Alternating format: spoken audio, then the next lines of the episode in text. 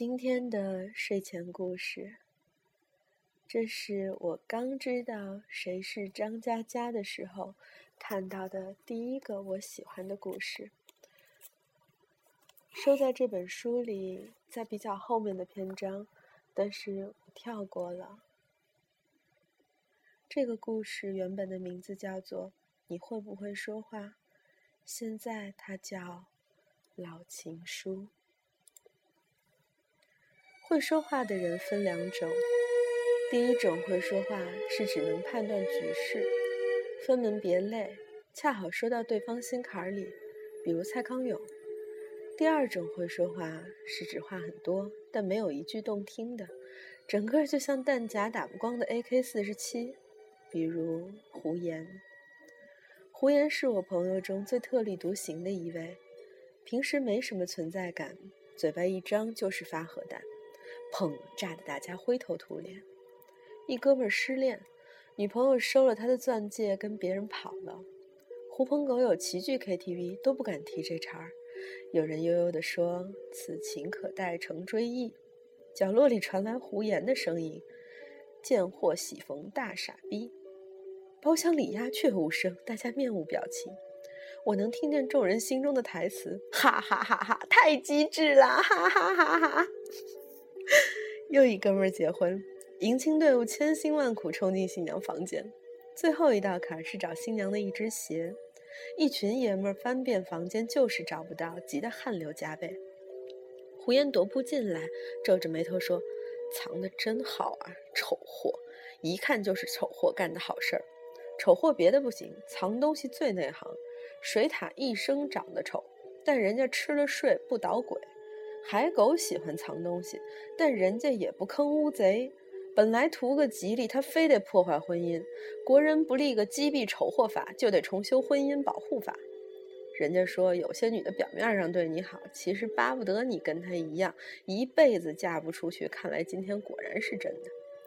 刚说完，一个小个子姑娘哇的痛哭出声，连滚带爬钻进床底，从床架里摸出一只鞋，嚎啕奔走。大家面面相觑，猛地欢呼。新郎擦擦汗，感激地递杯酒给胡言，说：“多谢哥们儿，今儿多亏你。说两句。”我在外围惨叫：“不要啊！”已经迟了。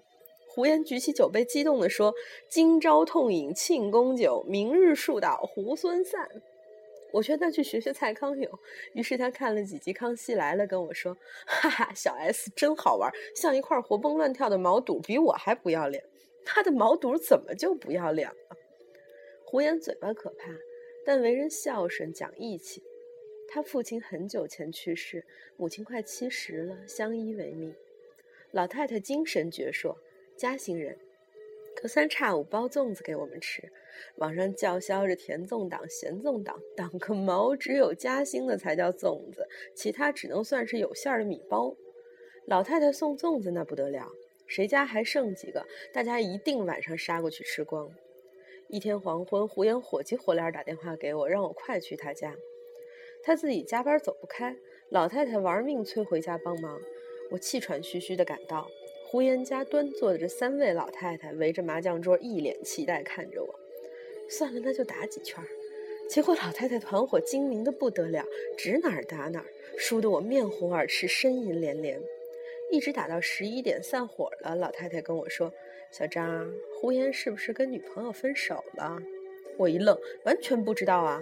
老太太说：“我送你俩粽子，赶紧说。”我说：“哦，那姑娘是长沙的，回老家了，两地距离太远，你说再在一块儿也不合适。”老太太斜着眼睛吹牛，肯定是胡言嘴太臭。我说：“也不排除有这方面原因。”老太太拍大腿：“哎呀，我都没见过这就飞了！这畜生糟蹋良家妇女一套一套的。”我瀑布汗。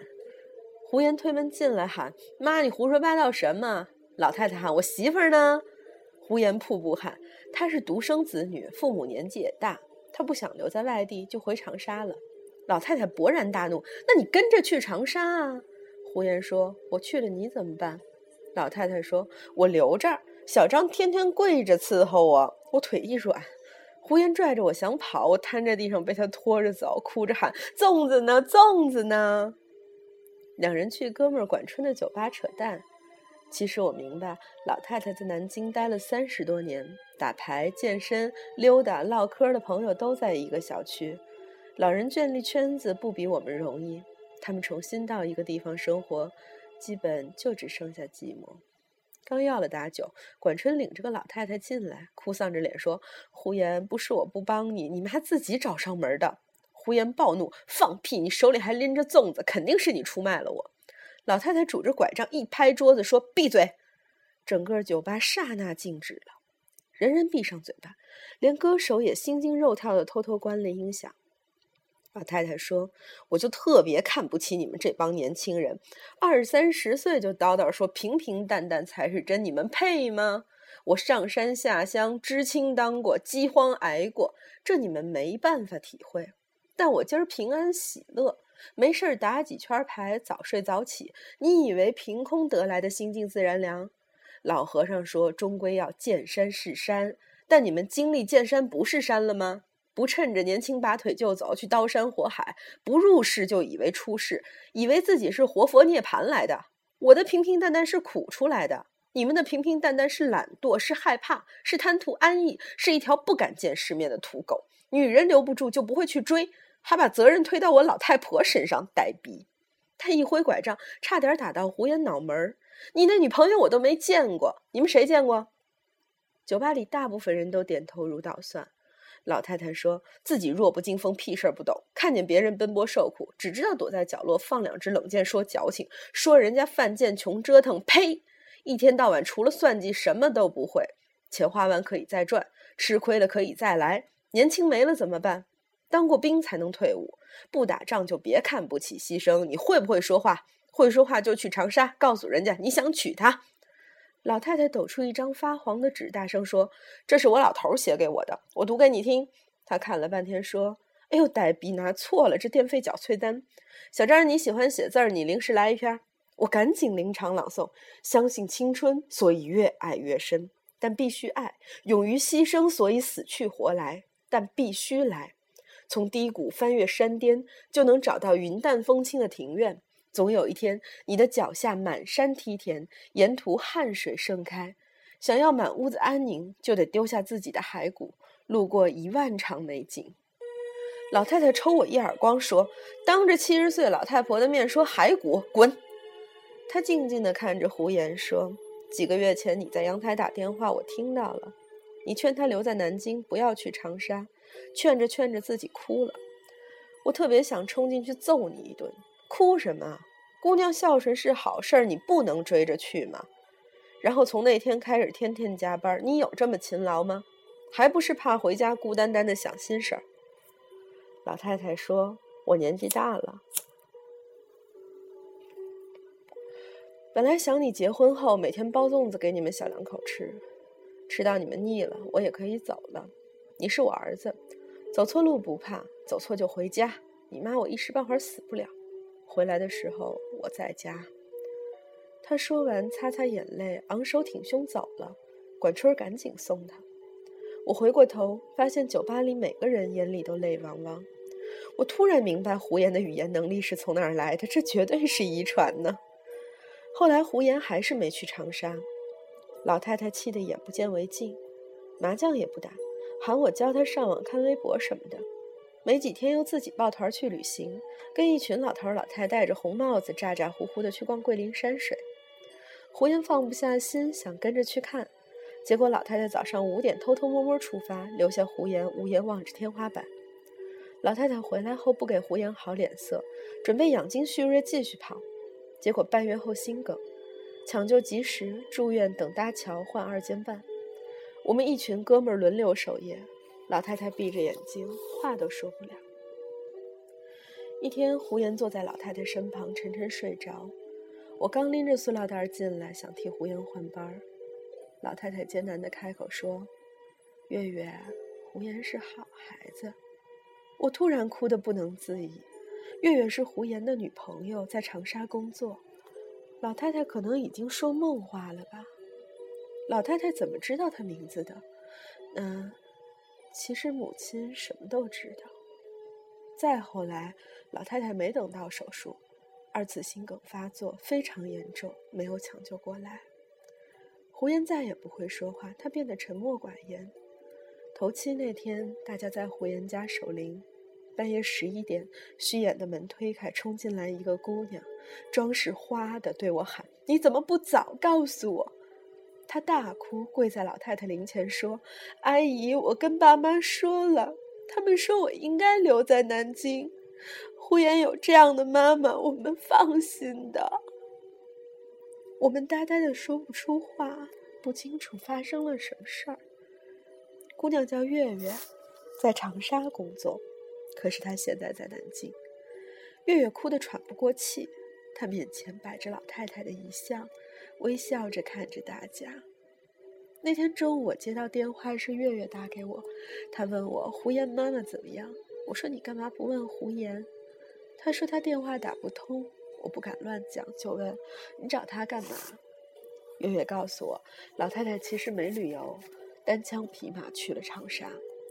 那天她正在上班，老太太跑到柜台存了二十万。月月出于流程问她怎么存法，老太太说：“听说在银行工作很辛苦，每年要拉到一定数目的存款才能升职。”月月摸不着头脑，说：“谢谢阿姨。”老太太嘀咕：“月月，你快升职，让胡言那混球后悔。”月月这才明白自己碰到胡言妈妈了，她赶紧请了半天假，带着老太太去吃饭。老太太说：“月月，你喜欢胡言吗？”月月哭了，说自己很喜欢胡言，可是父母身体不好，自己留在长沙才放心，让阿姨失望了。老太太嘿嘿一笑，说：“那你就留在长沙，快快升职，免得胡言来了长沙欺负你。”月月说：“胡言肯到长沙吗？”老太太点头说：“他会来的，我这就是过来熟悉一下环境。到时候我先来住一阵儿，等你们踏实了，我再回南京。”老太太在长沙住了三天，包粽子给月月吃。后来月月送她的时候，才发现老太太住在一家很便宜的旅馆。桌上堆着一些叶子和米，还有最便宜的电饭锅。我这才知道，老太太学电脑看微博的原因是想找到月月啊！我的眼泪止不住，说：“月月，你快来南京吧，阿姨去世了。”千里奔丧的月月跪在灵前，拿出一个粽子，哭着说：“阿姨，粽子好好吃，我不舍得吃完，留了一个在冰箱，今天拿出来，结果坏了。阿姨，求求你，不要怪月月。”朋友们泣不成声。过了一年，胡言和月月结婚。那天没有大摆宴席，只有三桌，都是最好的朋友。月月父母从长沙赶来，也没有其他亲戚。月月穿着婚纱，无比美丽。可是她从进场后就一直在哭。胡言西装笔挺牵着月月，然后拿出一张泛黄的纸，认真的读。短短几句话，一直被自己的抽泣打断。亲爱的刘雪同志，我很喜欢你。我已经跟领导申请过了，我要调到南京来，他们没同意，所以我辞职了。现在档案怎么移交，我还没想好，所以请你做好在南京接待我的准备。亲爱的刘雪同志，我不会说话，但我有句心里话要告诉你，我想和你生活在一起。永远，所有的朋友脑海中都浮现出一个场景：老太太拄着拐杖站在酒吧里痛骂年轻人一顿，抖出张发黄的字条说：“这是老头写给我的，读给你们听。”哎呦，呆逼拿错了，这是电费催缴单。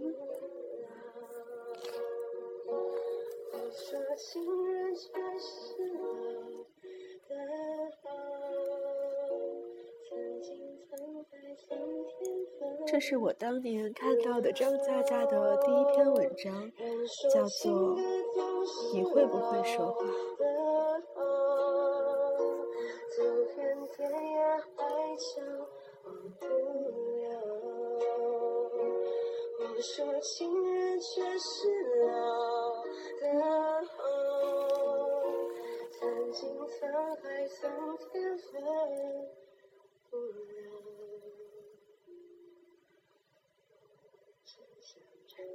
这一首老情歌，让往事回荡在心。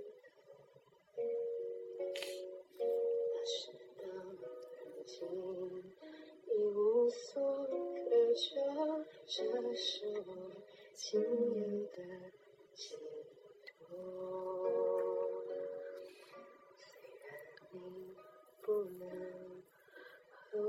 长相守，但求你。永远在心